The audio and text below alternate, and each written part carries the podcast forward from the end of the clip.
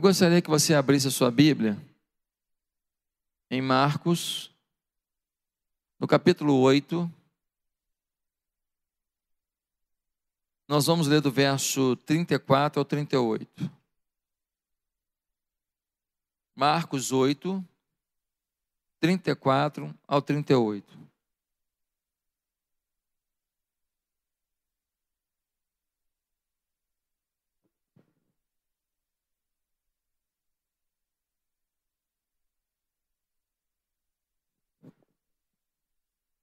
Marcos 8, 34 a 38,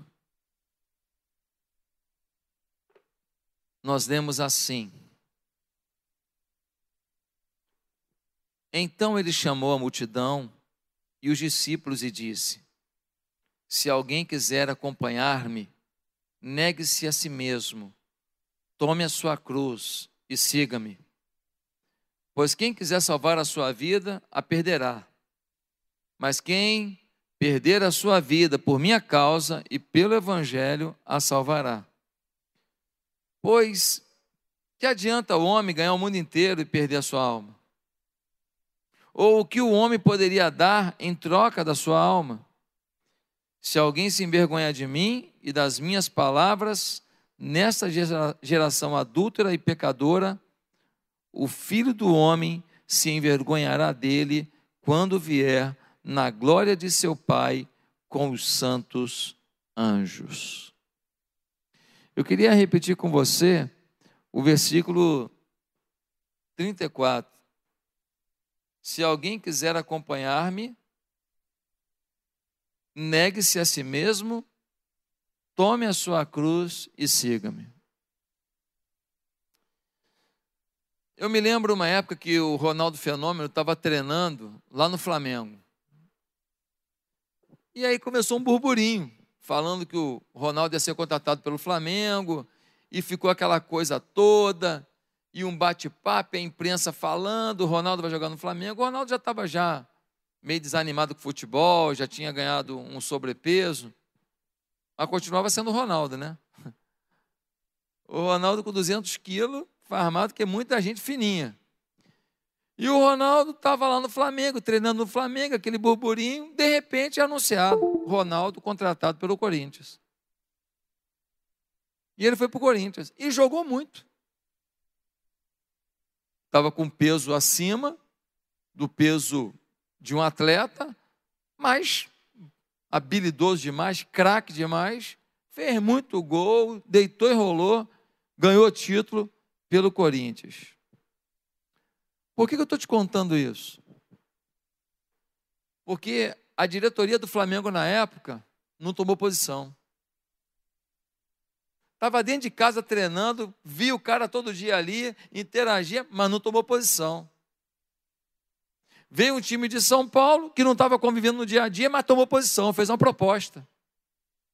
E ele aceitou essa proposta e o Corinthians vendeu camisa aberta escrito Ronaldo. Queridos, seria muito bom se a gente pudesse decidir as coisas quando quiséssemos. Mas a vida não é assim. Na vida, se a gente não decide as coisas, não toma posição sobre as coisas no tempo certo, talvez algumas dessas coisas a gente nunca mais consiga realizar, fazer, empreender. Tem muita gente que está esperando que um dia vai melhorar o casamento, mas não toma posição. Tem muita gente querendo melhorar sua condição financeira, não toma posição. Tem muita gente querendo melhorar sua vida espiritual, não toma posição. Tem muita gente querendo aprender mais da Bíblia, não toma posição. Tem muita gente querendo é, sair da onde trabalha, criar um negócio novo, viver uma outra experiência, não aguenta mais essa atividade profissional que tem, mas não toma posição. Ou seja, são pessoas que estão achando que vai vir um raio do quinto do céu ou do quinto dos infernos, não sei de onde. Vai bater na cabeça e de repente vai mudar tudo. Não. A maioria das coisas que a gente espera que aconteça e que a gente precisa que aconteça, elas dependem da nossa tomada de posição. Eu me lembro de um, de um jovem que ele namorava uma moça muito bonita, e já namorava ela há muitos anos. E aí, anos, e ela apaixonada por ele, e anos ele enrolando, não, tá cedo, tá cedo, tá cedo, tá cedo. Um belo dia ela falou assim: Fulano, queria te avisar que acabou. Ele não entendeu nada, mas como, como que acabou? A gente está namorando já há oito, nove anos. Ela falou: é por isso mesmo. Nós estamos namorando há oito, nove anos, você não comprou um garfo, miserável. Você não comprou um garfo. Eu descobri que eu perco tempo contigo. Eu descobri que tem um mundo que eu não estou me dando oportunidade de enxergar, porque eu decidi olhar só para você e você não me quer. Que isso é bem assim? Não, não é bem assim, é o caramba. Não, mas vamos comer. Que conversar? Você teve oito anos de namoro para conversar. Você ganha bem, eu ganho bem, nós temos condição financeira. E você não quer. Sabe o que aconteceu? Aquele cara atrofiou, meu irmão. O cara, o cara emagreceu. O cara emagreceu. Aquela moça linda, gente boa, bacana, casou com outro camarada, ficou feliz da vida, tocou a vida dela. E o dono da situação dançou. Por quê? Porque não tomou posição. Não tomou posição. Se não tomarmos certas decisões a tempo, podemos acumular perdas materiais, físicas, emocionais, espirituais, difíceis de ser depois supridas. No versículo 38, diz algo muito forte diz assim, versículo 38: Se alguém se envergonhar de mim e das minhas palavras nessa geração adulta e pecadora, o filho do homem se envergonhará dele quando vier na glória de seu Pai com os santos anjos. Ou seja, aqui, quem não mostrar a cara dizendo que está comigo, vai dançar. É o que Jesus está dizendo. Se você não toma posição comigo, no tempo que você tem, depois não vem chorar leite derramado, não. Você que frequenta a igreja, você que fica no online também frequentando a igreja no online, você que ouve a palavra, tem oportunidade, e você fica só nesse reme-reme, nessa vida mais ou menos, eu quero te falar que vai chegar um dia em que você não vai ter mais oportunidade de tomar posição comigo.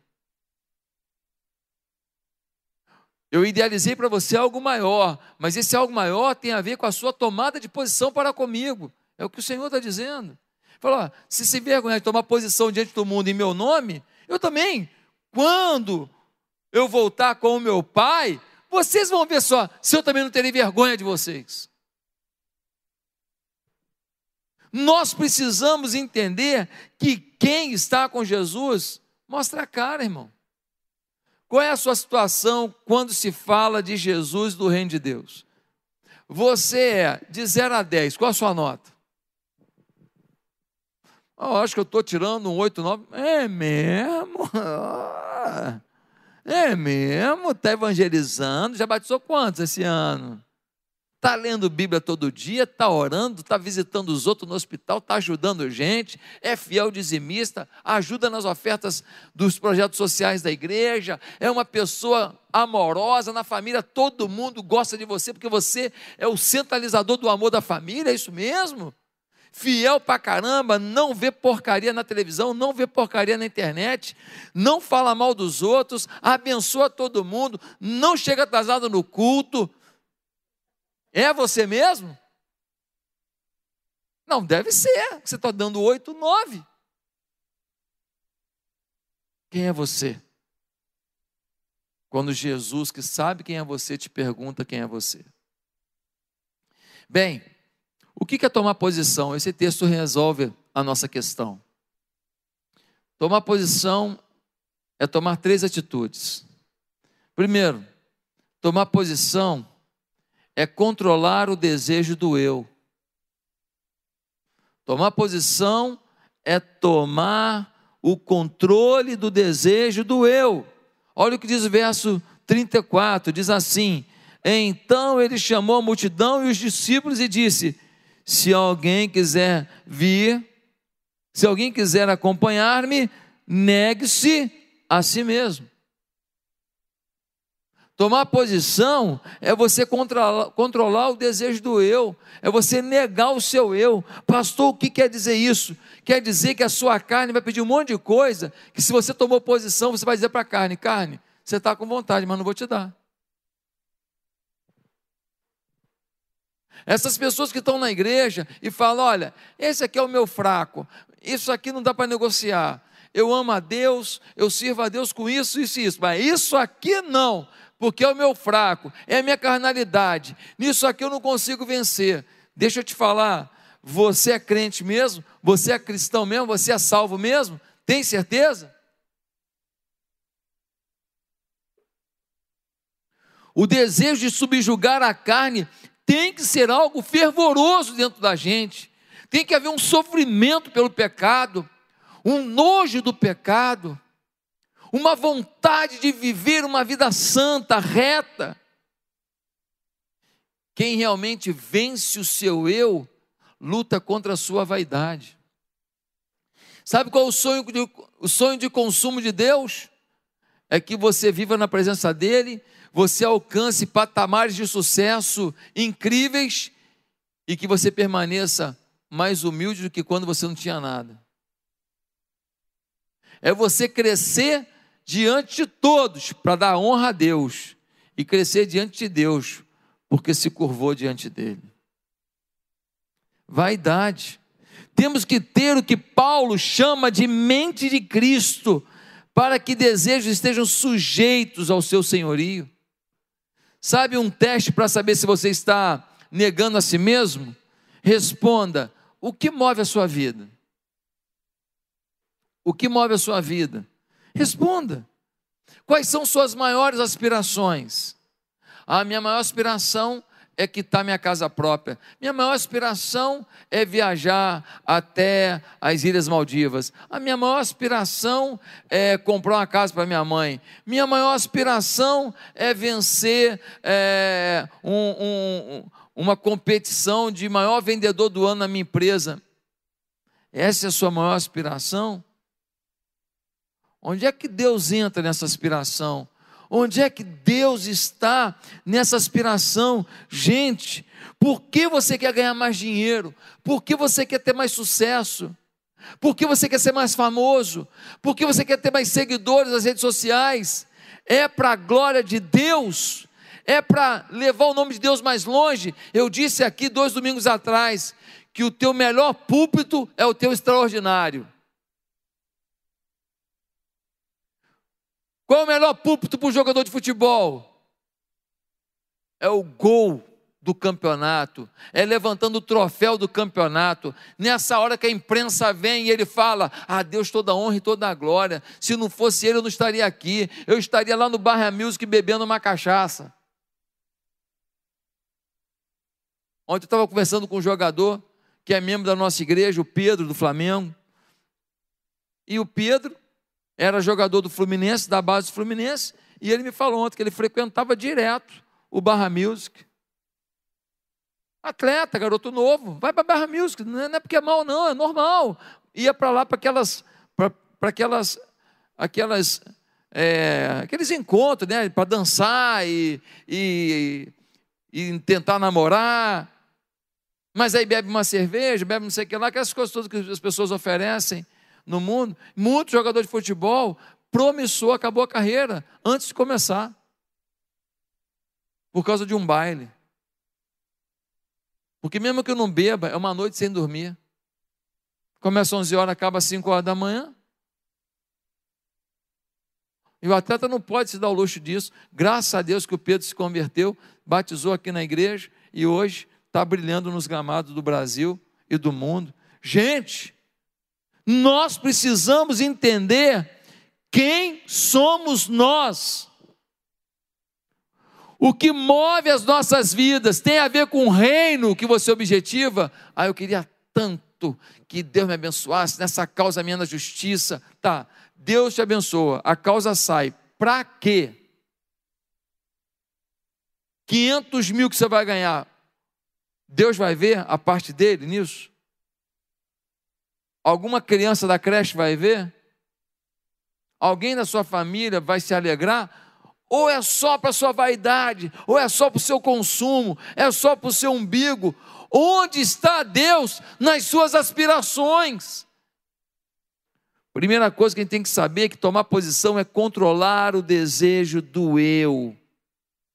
Controlar o desejo do eu. O nosso eu é faminto por é, aparecer. O nosso eu é vaidoso. O nosso eu nos engana. Você tem que controlar seu eu.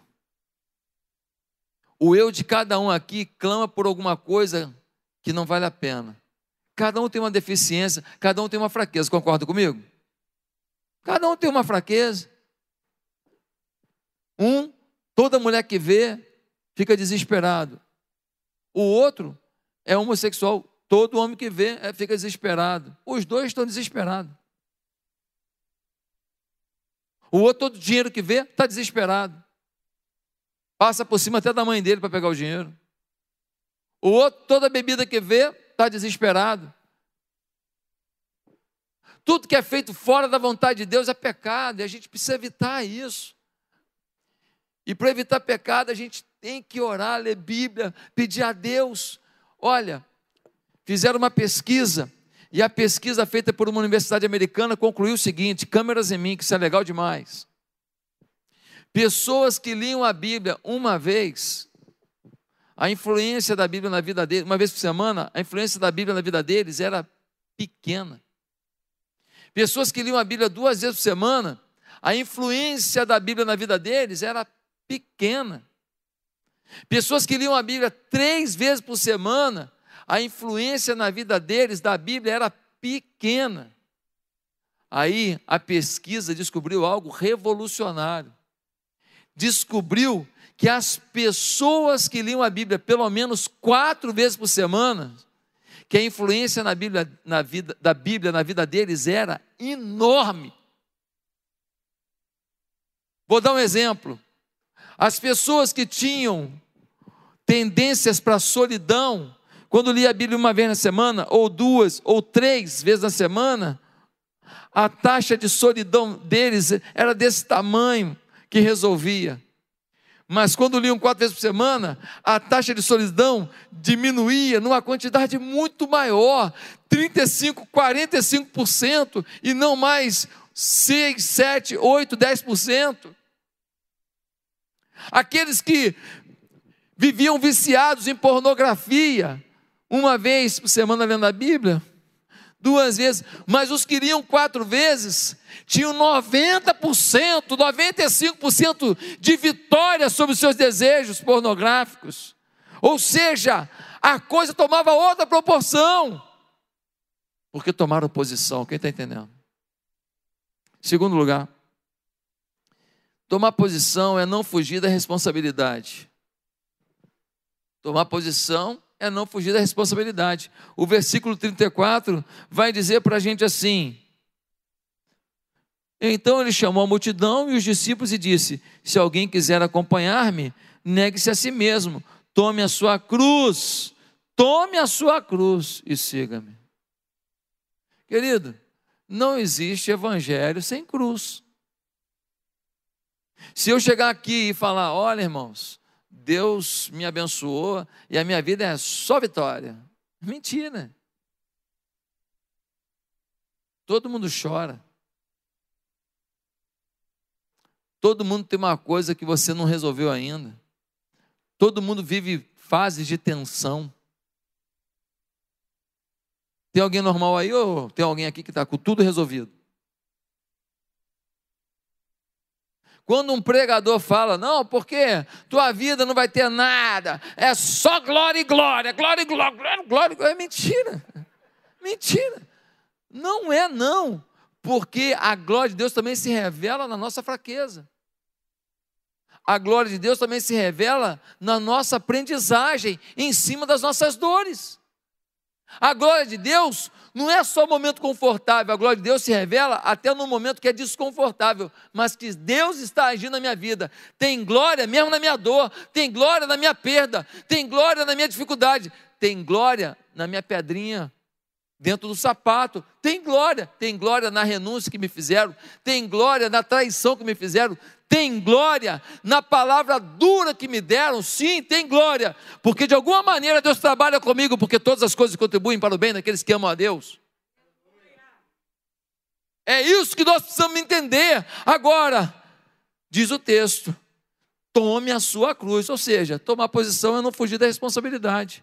Alguém que carregava uma cruz para o lugar de execução sabia claramente o que é ser esmagado, humanamente falando. A pessoa era açoitada, depois carregava uma cruz pesada até o lugar de ser crucificado. É humilhante. Todo mundo, quando olhava para alguém crucificado, sabe qual era a designação? Uma pessoa crucificada era chamada de maldita. Olha lá o maldito. No caso de Jesus, ele foi colocado entre os dois, ou seja, ele é o mais maldito dos três. Só que os outros dois eram ladrões e assassinos. Pertenciam provavelmente à gangue de Barrabás.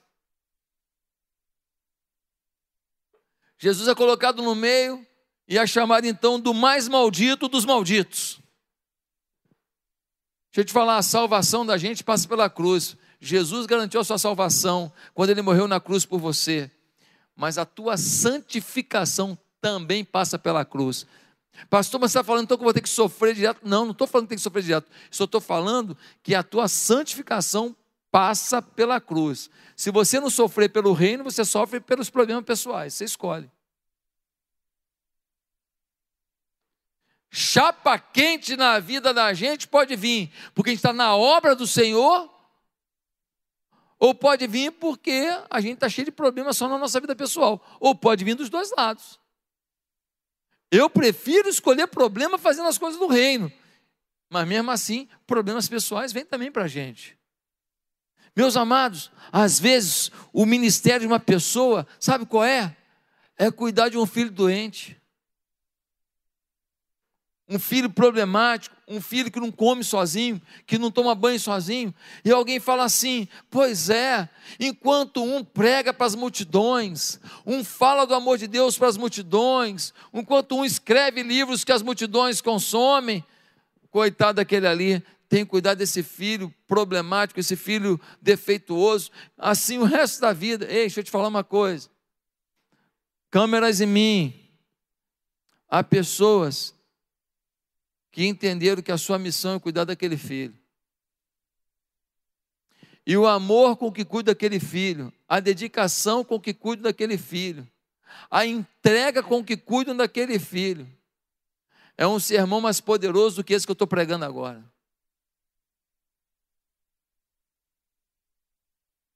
E muitas pessoas olham para a vida dessa pessoa, quando ela chega no hospital com aquele filho, às vezes que não tem condição nem de tomar banho sozinho. E alguém olha e fala assim: que mulher de fibra, que homem de fibra, que pai, que mãe dedicado.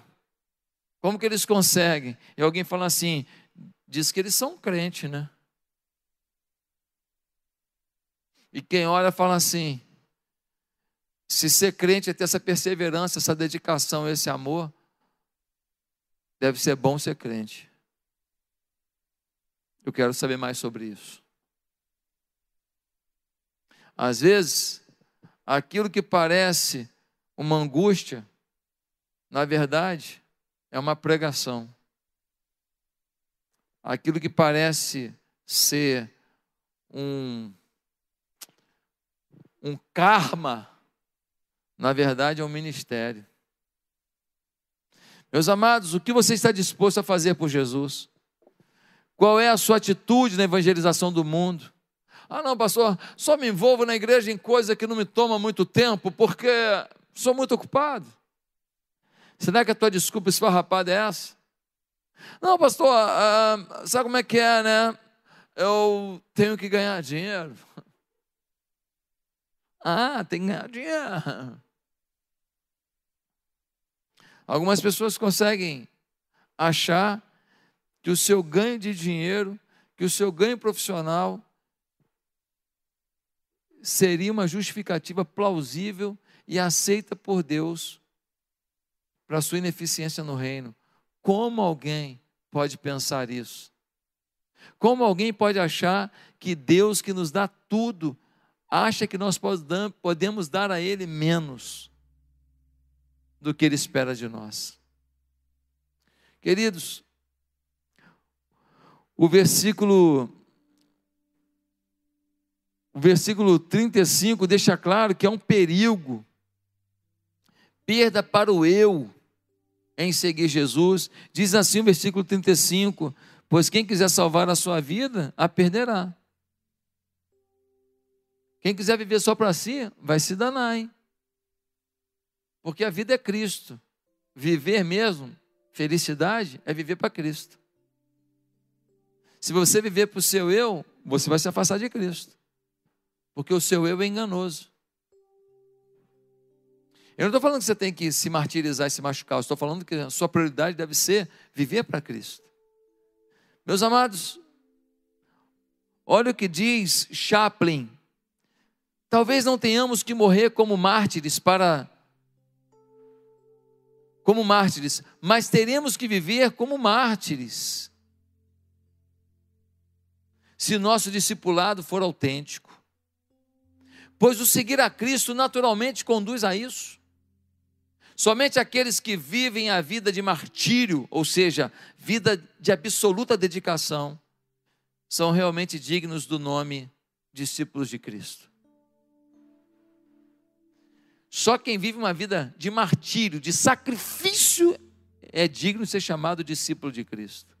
Olha o que diz Lucoque: o interesse próprio não rende lucro mas termina no sepulcro, com o epitáfio entristecedor: Ele cuidou de si mesmo. Não é forte isso? O epitáfio, aquela frase que bota no túmulo, daquele que vive para si mesmo é: Ele cuidou de si mesmo.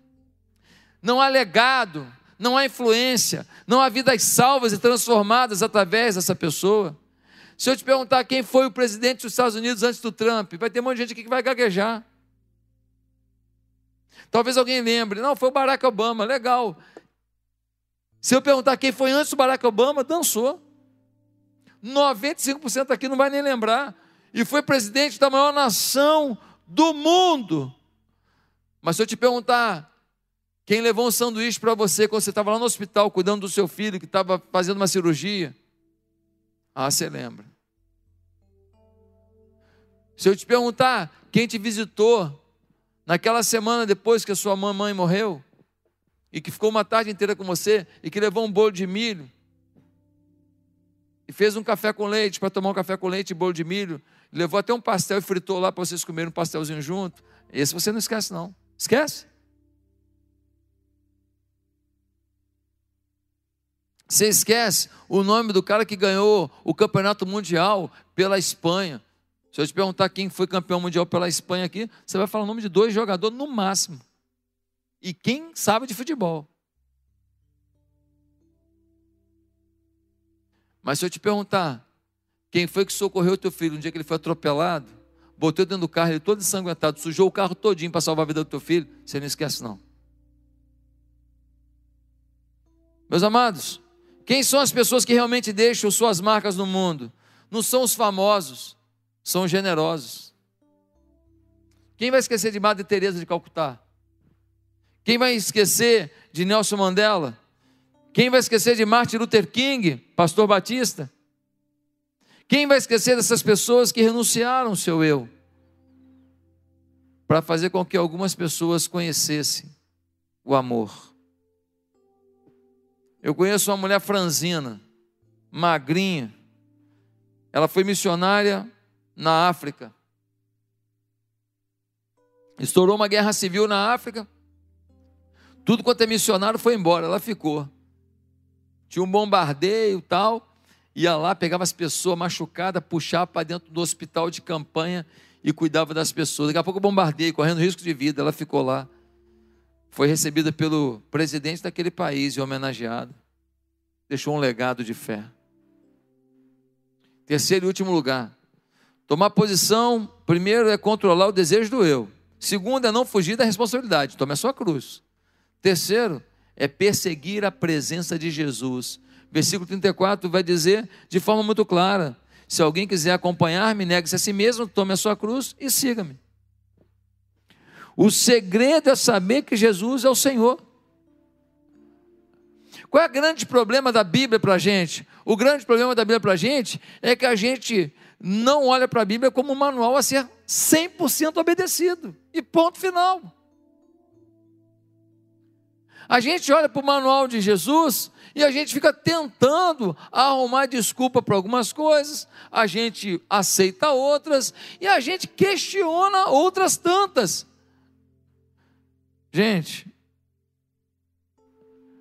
algumas pessoas dizem assim: pela fé eu conquisto qualquer coisa. Pela fé, sim, pela fé podemos todas as coisas, mas olha assim, olha uma coisa: que fé é essa que você tem em Cristo sem Cristo? Não é a tua fé como confissão positiva que te garante a conquista é a fé em Cristo. Vem dele, entra em você. Ele fala para você o que ele quer que você faça, que você execute. E então vem dele e volta para ele. Ele fala e você faz uma oração dizendo: É isso que eu quero. Você quer o que ele já disse que você tinha que querer. Pastor, me dá um exemplo. Vou dar um exemplo. Culto da nossa igreja, lá no Rio Mar, uma igreja, um pastor animadinho, no caso eu, ele fala assim, no meio de uma igreja, sem grandes projeções, ainda numa caminhada inicial, ele fala: Um dia eu vou orar pelo presidente da República. Um dia eu vou orar. Está filmado, já mostraram aqui. Todo mundo estava na época, ouviu. Num lugar apertado, numa igreja iniciante, um pastor animado, falando: Um dia eu vou orar pelo presidente. Quem botou isso na minha boca na hora ali? Estava no meu papel? Não estava. Estava escrito? Não, não estava. Eu tinha digitado? Não tinha. Mas veio do Espírito. Veio e eu voltei para Ele. Ele moveu e eu declarei. Eu só não sabia que um dia eu ia orar na diplomação do presidente da República. Pela primeira vez na história do Brasil, teve oração na diplomação do presidente da República. Meu querido, quando você segue a Jesus, quando você tem fome por Jesus, quando você quer se aproximar dele, você quer servi-lo, você quer encontrá-lo, você quer ter experiências com ele, você quer ter relacionamento com ele, você bota um louvor e você quer adorá-lo, adorá-lo. Deus habita no meio dos louvores e você quer orar porque você quer aprender a se comunicar com ele. Às vezes você perde até o, o controle, a mente vai para o outro lado, você volta com a mente. Às vezes está com sono, você tem que orar em pé. Ele começa a mover seus lábios para que você faça as orações que a resposta já foi liberada do céu. Ele começa a mudar a tua história. E aquilo que você dizia, ah, é meu fraco, isso eu nunca vou vencer, se torna um obstáculo tão suave que você até se surpreende. Quero terminar essa mensagem dizendo algo muito importante. No versículo 34 diz: Se alguém quer vir após mim, ou seja, se alguém quer me acompanhar, o texto está deixando claro que é uma opção. Se alguém quer vir após mim, negue-se a si mesmo, tome a sua cruz e me segue. E me segue. Comece a me seguir. Se alguém quiser vir após mim, é uma condição. É uma opção. Você decide. Quero terminar essa palavra perguntando: quantos aqui, nesta oportunidade, querem começar uma nova vida com Jesus? Talvez você diga, pastor, eu quero tomar uma posição com Jesus, viver um novo tempo com Jesus. Maravilha.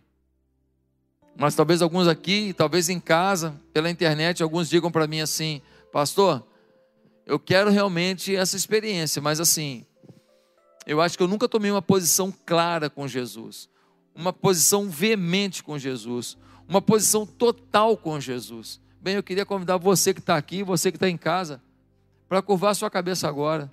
E se você não entregou sua vida a Jesus, eu queria te convidar a fazer uma oração agora, pedindo ao Senhor Jesus que mude a sua história, que mude o seu coração, que mude a sua vida, que Jesus reformule tudo no seu viver. Se você quer começar uma nova vida com Jesus mesmo, para daqui para frente ter um novo rumo de vida, repete comigo a oração que eu vou fazer agora. Diga assim: Santo Deus, muito obrigado por esse momento.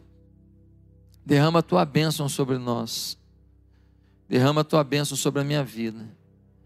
Eu quero me render a Jesus e eu quero o perdão dos meus pecados. Eu quero uma nova vida em Cristo uma vida cheia de autoridade e fé. Senhor, faz algo novo no meu viver, pois é no nome de Jesus Cristo que eu oro.